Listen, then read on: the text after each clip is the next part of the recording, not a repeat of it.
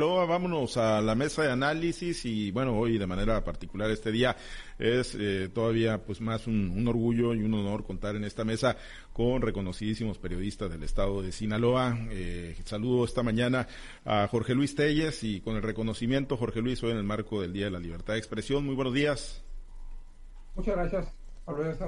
Saludos, para mis compañeros Altagracia, Francisco Chiquete. Y feliz día de la libertad de expresión para todos. Y bueno, será un honor ver a Chiquete en la tarde compartir sus posicionamientos sobre la libertad de expresión. Sí, efectivamente, Chiquete, pues el reconocimiento, el saludo y siempre un orgullo pues tenerte, ¿no? Desde hace pues ya décadas, ¿cuántos años, Chiquete? Digo, no continuos, pero pues ya bastantes décadas, ¿no? en estos espacios informativos. Pues todo el siglo, ¿no? Sí. sí, más o menos empezamos por ahí el 2000. Sí, sí. Chiquete, el primer acto que cubrió fue la última cena.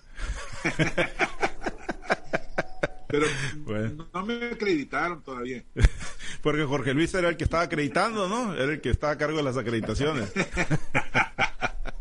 Bueno, Altagracia, tú siempre nos has dicho, no, es no eres periodista, pero esta, esta, este derecho de la libertad de expresión no, es exclusivo en otros periodistas. Hoy, 7 de junio, nosotros nos apropiamos de él, ¿no? Pero por supuesto que es un derecho de todos los ciudadanos. Pues felicidades, compañeros, porque están celebrando el poder decir lo que piensan, lo que sienten, lo que está pasando y con ese valor y esa determinación que le da a los periodistas. Y, y gracias por, por incluirme en este tema eh, les agradezco mucho siempre el espacio. Felicidades Francisco, felicidades Jorge Luis, que son la verdad una institución, y Pablo César creo que ahí va siguiéndole los pasos. Y que Dios te guarde por muchos años más. que ya está más o menos viejón. Ahí, ahí, vamos. ya, huele, ya ahí estamos, ahí estamos. Ni tan, tan, ni muy, muy. Pero bueno, Jorge Luis, pues bueno, vamos a, uno de los temas. Estrada Ferreiro, pues ayer solicitó licencia. Fue, fue un movimiento de, de él en lo personal, un, un, movimiento eh, del ajedrez político que pues, lo pone a salvo de algo, de no perder el control de la presidencia municipal mientras se dirimen pues todo lo que trae ahí pendiente los juicios políticos en el Congreso del Estado y las solicitudes de desafuero, que ayer se le sumó otra por parte de la Fiscalía General. ¿Cómo viste el movimiento de Estrada Ferreiro que había dicho que no iba a soltar la presidencia municipal, Jorge Luis? Pues mira, evidentemente es un recurso de Estrada Ferreiro, un recurso desesperado ya si en algo con cierto mundo es que está Ferrari es muy, muy buen abogado, que sabe todos los vericuetos de la ley y seguramente por ahí está explorando algún camino que le permita llegar a la salvación. Una salvación que parece cada día más, más remota. Ayer se suma una nueva denuncia contra Sá Ferreiro y una nueva exigencia de desafuero. Con estas serían dos exigencias de desafuero más la demanda de juicio político que tiene en su contra que como ya se ha dicho muchas veces, eh, las dos cosas corren por, por, por, caminos separados. Una cosa es el juicio político y otra cosa es el desafuero, aunque los dos caminos llevan al mismo destino, al desafuero de Estrada Ferreiro, o sea, a, que deje la presidencia municipal de Culiacán. Él, bueno, pues plantea en su denuncia, en su renuncia, una separación no mayor por, por seis meses y nombran ahí a las síndica procuradora, evidentemente por sugerencia de Estrada Ferreiro, después de que se había especulado sobre un regidor, sobre el secretario del ayuntamiento, se decide finalmente por la secretaria del ayuntamiento, por la, por la síndica procuradora, que tiene una votación de 8 contra 6 a su favor para que sea la nueva presidenta municipal. ¿Cuánto tiempo va a durar? Pues no sabemos, ¿no? Esto no detiene el juicio político contestada, no detiene el procedimiento del Congreso. En cuanto al juicio político, pues todavía está pendiente. El Congreso tendrá que esperar a que la Suprema Corte de Justicia de la Nación decida sobre si proceden o no las demandas de que presentó hasta Ferreiro. Hasta entonces podrán ellos llevar a cabo el juicio político. Tengo entendido que mientras esto no suceda, no pueden ir hacia adelante, pero la demanda de, desafuero, esa sí corre, esa sí puede correr y esa sí es una exigencia que podría darse inclusive antes de que venga la, el posicionamiento de la Suprema Corte de Justicia de la Nación. Por eso la desesperación de Ferreiro, por eso el hecho de que no lo haya citado a la Secretaría de Gobernación, como lo prometió el presidente López Obrador, eso es lo que más lo inquietó y es lo que lo aceleró para tomar esta decisión. ¿Por qué? Porque iban a, estaba, estaba según el, criterio de Estado Ferreiro, pues cuando llegara la, la citatorio de gobernación, pues ya, ya iba a estar todo resuelto. Él prefiere separarse voluntariamente en un afán, en un intento, en una salida jurídica legal, quién sabe qué tan legal, pero sí jurídica, para evitar toda la situación. Él está optimista, moderadamente optimista en que la puede librar contra la opinión generalizada. La opinión generalizada es que es prácticamente imposible que una presidencia municipal máxima después de los señalamientos del gobernador del gobernador Rubén Rochamboya. Entonces, la tiene difícil Estrada, pero bien, esto está corriendo, pero no te creas que aquí en Culiacán hay paralizaciones o movilizaciones, ni mucho menos. La situación se toma con toda la tranquilidad y con toda la normalidad del mundo. Nadie se desgarra las vestiduras, nadie está en defensa de Estrada, nadie le, nadie le echa más, más gasolina a fuego. Y así están las cosas. Vamos a ver qué sucede. Quizás en esta semana hay algunas definiciones ya importantes en este caso de esta Ferreira. Pues sí, eh, por lo pronto en el Congreso del Estado sí les corre prisa, chiquete, ante estas solicitudes que está haciendo la, Fiscalía General. Están convocados para el día de hoy los diputados a una sesión secreta, chiquete, y bueno, yo no sé si en este movimiento que hizo Estrada Ferreiro, pues, pues ¿qué gana? ¿Sí, ¿Sí mantendrá el control de la presidencia municipal? ¿Gana tiempo? ¿Qué, qué es lo que gana, chiquete? Yo creo que no gana nada. Yo creo que fue una, una oferta para ver si ya esto detenía las cosas. Este, pero es, evidente que no. Por el contrario, parece que sus enemigos olieron la sangre y se lanzaron sobre la presa.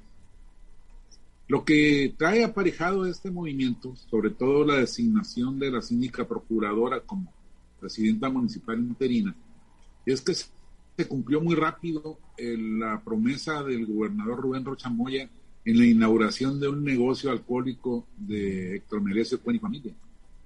Dijo, aquí en Mazatlán, dijo, nos vamos a, nos tenemos mucho aprecio, mucho afecto, y vamos a seguir haciendo política juntos. Pues ahí está. La síndica procuradora es del Paz, eh, aunque el Paz está, empezó a defender a, a Estrada Ferreiro, me parece que es un buen precio tener una presidencia municipal, haya sido como haya sido, interina, eh, admiten, como le quieran poner, pero el, Paz recupera una alcaldía ahí, de las dos que perdió, y qué alcaldía, la de Culiacán. Entonces me parece que eso también es mala noticia para el propio Estrada Ferreiro, porque sus aliados pues ya están este, viendo cómo anda el mercado, cómo dónde se paga más y cuáles son los mayores dividendos. Creo que hay un aspecto ahí sumamente importante que el propio municipio debiera, debiera tomar en consideración. Por lo demás, esta nueva este, demanda de la fiscalía, esa nueva denuncia, esta nueva solicitud de juicio político, hacen ver que no lo van a dejar derecho y no creo que haya vuelto para atrás para Jesús Estrada. Sí, y, más allá de, los recursos, ¿no? Y de la habilidad, eh, altagracia legal que pueda tener eh, Estrada Ferreiro, ¿no? Por su condición de, abogado, pues parece que se le han acabado las, las monedas de cambio, ¿no? Como dice Chiquete, pues digo, van a ir a quienes tengan más monedas que ofrecer, los que tengan los, los que sean factor de decisión, y en el caso de Estrada Ferreiro, pues se ve, se ve ya bastante solo oye, ahora le tendríamos que poner a la ambición de vamos a tener deseos políticos de crecimiento en un, en un mundo congestionado, ¿no? Finalmente, el PAS obtiene una presidencia municipal y de alguna manera Estrada Ferreiro pues tiene una salida más decorosa que siendo expulsado del Palacio Municipal de Culiacán, ¿no? El hecho es que Estrada Ferreiro en este último movimiento le quita la oportunidad al Congreso de nombrar al sustituto.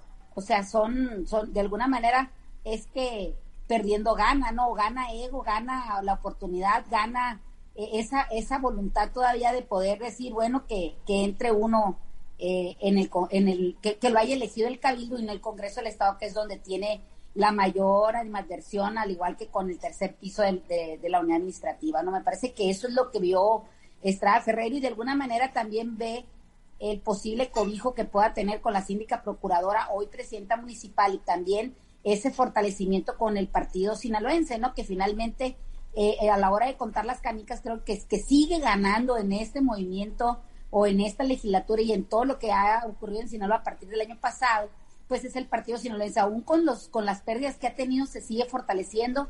Vemos cómo Héctor Melesio Cuen regresa de la mano del gobernador y donde le dice hasta Hectorino, habla del hijo, no sé qué será, pero habla de, se refiere a él con cariño, con amistad y con bastante aprecio. Entonces, eh, este, finalmente el gran perdedor pues va a ser Estrada Ferreiro, ¿no? Finalmente él reconoce que nunca lo quiso Rocha Moya y lo vimos todos a la hora de presentarse en las en las en los presidios o en las reuniones cuando se daba la vuelta por Culiacán en el, tema de la campaña que siempre lo hizo como con un cierto dejo de pues de desprecio el gobernador, ¿no? el hoy gobernador y, ayer en la mañana lo vuelve a decir que el principal enemigo de Estrada Ferreiro pues es principalmente Estrada Ferreiro, no no deja de estar hablando, no deja de estar diciendo, pero sin pruebas acusando pero igualmente el mismo gobernador Rocha Moya también hace una serie de aseveraciones en otros casos, en otros temas, que solamente lo deja en el aire, asevera y dice, pero, pero no muestra las pruebas.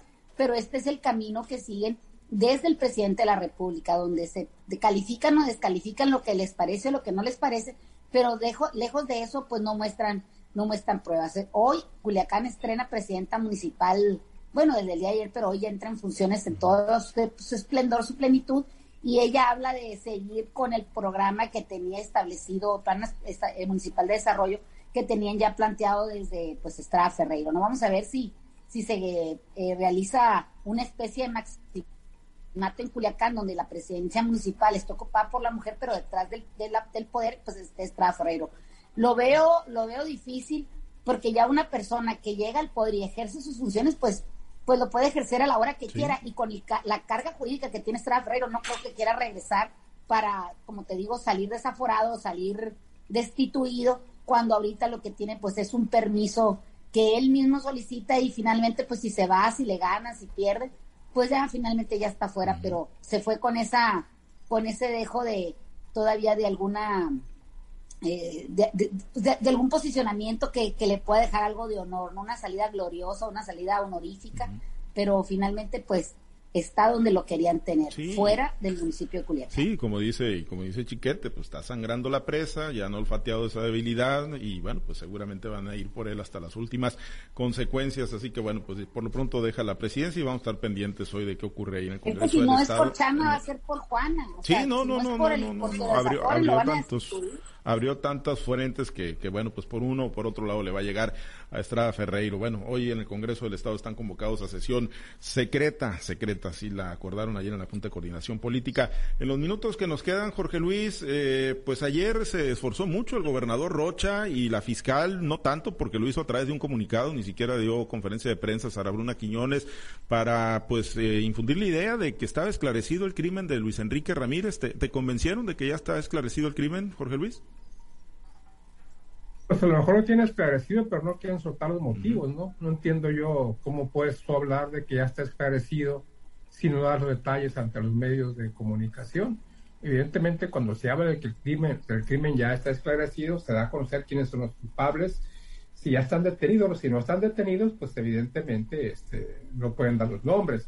Pero es un recurso muy fácil decir, ya, ya tenemos ubicados a los responsables, vamos a ir por ellos. No, mientras no los agarres, mientras no digas fue este, fue este, y estas fueron las razones por las que asesinaron a Luis Enrique, no se puede hablar de que el crimen está, está este, esclarecido, o sea, no hay ningún, no hay ningún avance, es lo mismo que se ha dicho todo el tiempo. El gobernador Rocha dijo en la conferencia, invitó a los reporteros a que fueran después de mediodía a la fiscalía, para, porque les, les iban a dar información muy clara y concisa sobre el caso Luis Enrique. Pero se encuentra con esta sorpresa, ¿no? De que no hay ninguna información, ninguna novedad, simplemente lo mismo, lo que se ha venido diciendo desde hace más de una semana, cuando estuvo aquí el presidente López Obrador, en el sentido de que ya están identificados, de que van por ellos, pero pues van por ellos, pero no los han detenido. Mientras no los detengan, no puede decir que el crimen ya está aclarado. Y bueno, pues lo que aquí se exige es que se den a conocer las razones por las que se privó de la vida Luis Enrique, haya sido como haya sido. O sea, una u otra razón, mientras no se den a conocer los detalles, las razones. Es muy fácil decir, no, no tiene ninguna relación con su trabajo como, como periodista. Bueno, pues entonces, ¿qué razones hay para que no se den a conocer?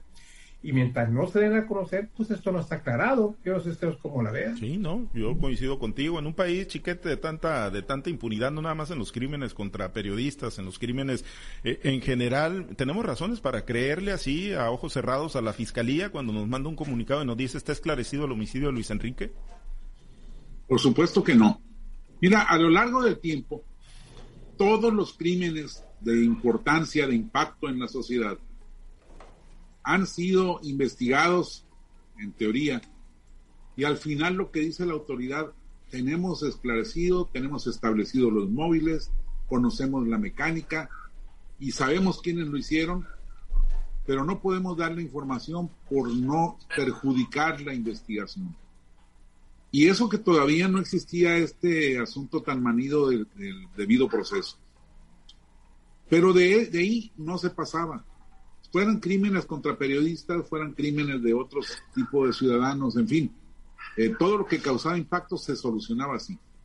Yo lo que siempre he preguntado es, si anuncian or, urbi et orbe, que ya tienen identificados a los responsables, que ya saben cómo operaron, que ya saben por qué lo hicieron, ¿cómo puede perjudicar las investigaciones el dar a conocer por lo menos los motivos y la mecánica.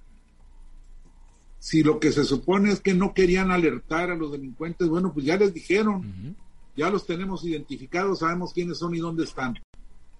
Entonces, ¿qué más puede ocurrir después de eso?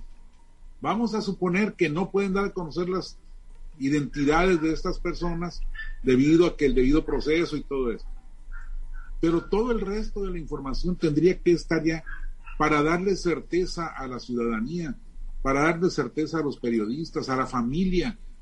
Pero no, es, es, un acto de fe y yo la verdad es que tengo muchos años que soy un descreído. Sí, igual, yo también, Altagracia, no sé en tu caso, ¿no? Si tú sí le das el voto de confianza a, la fiscal que no quiso ayer darle la cara a los periodistas, solo mandaron el, frío comunicado y donde pues pomposamente lo titulan eh, esclarecido homicidio del periodista Luis Enrique R. Dos puntos, FGE, Fiscalía General del Estado. Es lo que les comento, pues este, ese es el estilo que guardan ahorita los informes o los anuncios que hacen desde el gobierno federal hasta un gobierno municipal. Es solamente que por la razón de su dicho, eh, la, ciudadanía quede conforme, o sea, la opinión pública quede satisfecha por lo que ellos comentan o dicen tener las, tener las pruebas, pero las tienen tan secretas que finalmente la ciudadanía no las ve. Entonces no les podemos creer como si fuera un acto de fe. No son Dios, ya se lo dijeron una vez al presidente, hay que decírselo a, los fiscales, hay que decírselo a los gobernadores, a, a, los presidentes municipales, no son Dios, no son un Espíritu Santo para que la gente crea, no son esa deidad, son seres terrenales que tienen que mostrar las pruebas, están obligados a ellos en el ejercicio de sus facultades como autoridades, tienen la obligación de, de, de ver afincar las responsabilidades en base a una investigación que no se les vaya a caer en cinco minutos, no por tener las albricias de dar una noticia, pues se lancen hablando en conferencias o en visitas de personajes importantes como la del presidente o bien al llamado que hace un gobernador a que acudan hacia una dependencia que debiese ser autónoma a recibir la información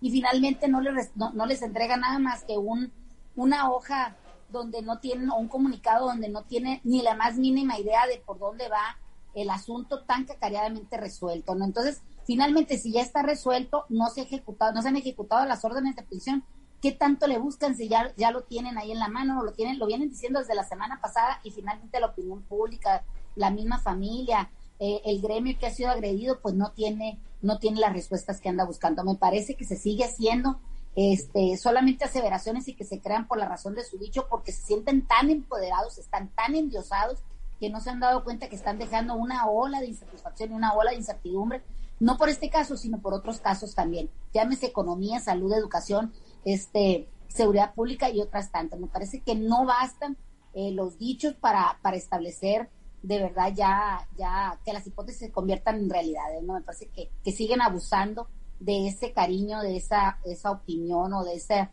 aceptación que tienen en la opinión pública, pero deja mucho que desear. Bien, pues pendientes entonces a ver, a ver si pues hay más detalles, porque por lo pronto no, no convencen a nadie en la fiscalía. Pues nos despedimos, Altagracia, excelente día, muchas gracias. Que se cuide el presidente municipal de Mazatlán, porque ayer el, el gobernador dijo que esas compras sin licitación por más de un millón y medio pueden tener consecuencias. Agua, se va a cumplir a lo mejor la quiniela que dijo Estrada Ferreiro. Que tengan un excelente día. Gracias. No, y ahorita pues eh, con un clavo mal comprado, con eso les alcanza con el poder que tienen para ir por el que quieran. Bueno, pues gracias. mira, Altagracia, yo acabo de decir que soy un descreído, pero Dios te oiga. Bueno, gracias Jorge Luis, excelente día. Y pendientes ahí te encargamos a Chiquete y va Manuel Hernández, también nuestro director de información, a participar en el panel hoy por la tarde. Sí, como no, allá vamos a estar, allá vamos a estar. Y en cuanto a la última cena, yo fui el que revisó la lista de invitados. Bueno, ándale, ya ves. Chiquete iba cubriendo, a Chiquete le dijeron, y una vez quédate para cubrirlo de mañana, ¿no? Mañana lo juician, quédate de una vez. Pero yo estaba checando ahí la lista de Ahí estaba pendiente, bueno. lugar. Perfecto, gracias Chiquete. para todos, feliz día de la libertad de expresión. Feliz día de, la libertad de expresión. Por cierto, Chiquete nunca venía, ¿eh? hice una reseña yo de hoy de cómo eran los desayunos antes. Chiquete nunca estaba, ni cuando le dieron el premio vino. Ah, bueno, pues ahora sí va a andar por allá participando en este panel. Me tocó, me tocó, me tocó por primera vez en 75, cuando le dieron el premio a Brangas Ibarra en, en el Mirador allá por la Lomita. Creo que era el Hotel San Luis. Bueno. Y este, y ya después no, no, no volví. Bueno, ya es. Ahí me ha tocado algunas experiencias. Ah, perfecto. Bueno, en el 75, fíjate, yo, pero, pero van a ver un detalle ahí con la Lástima que no te oímos tu declaración de No, no, no, no, pues en el 75 ahí yo no les digo dónde andaba, pero yo nací en el 76, así que pues ya se imaginarán. Andabas en París todavía. bueno, gracias compañeros, nos despedimos. Por cierto, Pablo César, tu papá y Ramiro Valenzuela eran los primeros que llegaron al evento, al desayuno. No, no, no, y los últimos que y los últimos que se iban también. No, se iban hasta el otro día. Ah, bueno. Porque pues. todo el día de festejos. y no faltaba el de la universidad que me faltó, se me, se me también había algo de la Universidad Autónoma de Sinaloa. Sí, el payo, ¿no? El premio, el, payo, del Rosario, el payo del Rosario. Bueno, gracias, nos despedimos, compañeros, excelente día, sí, excelente día, que la pasen muy bien y siempre habrá motivos para, para conmemorar y para festejar la libertad de expresión. Nos despedimos, gracias a los compañeros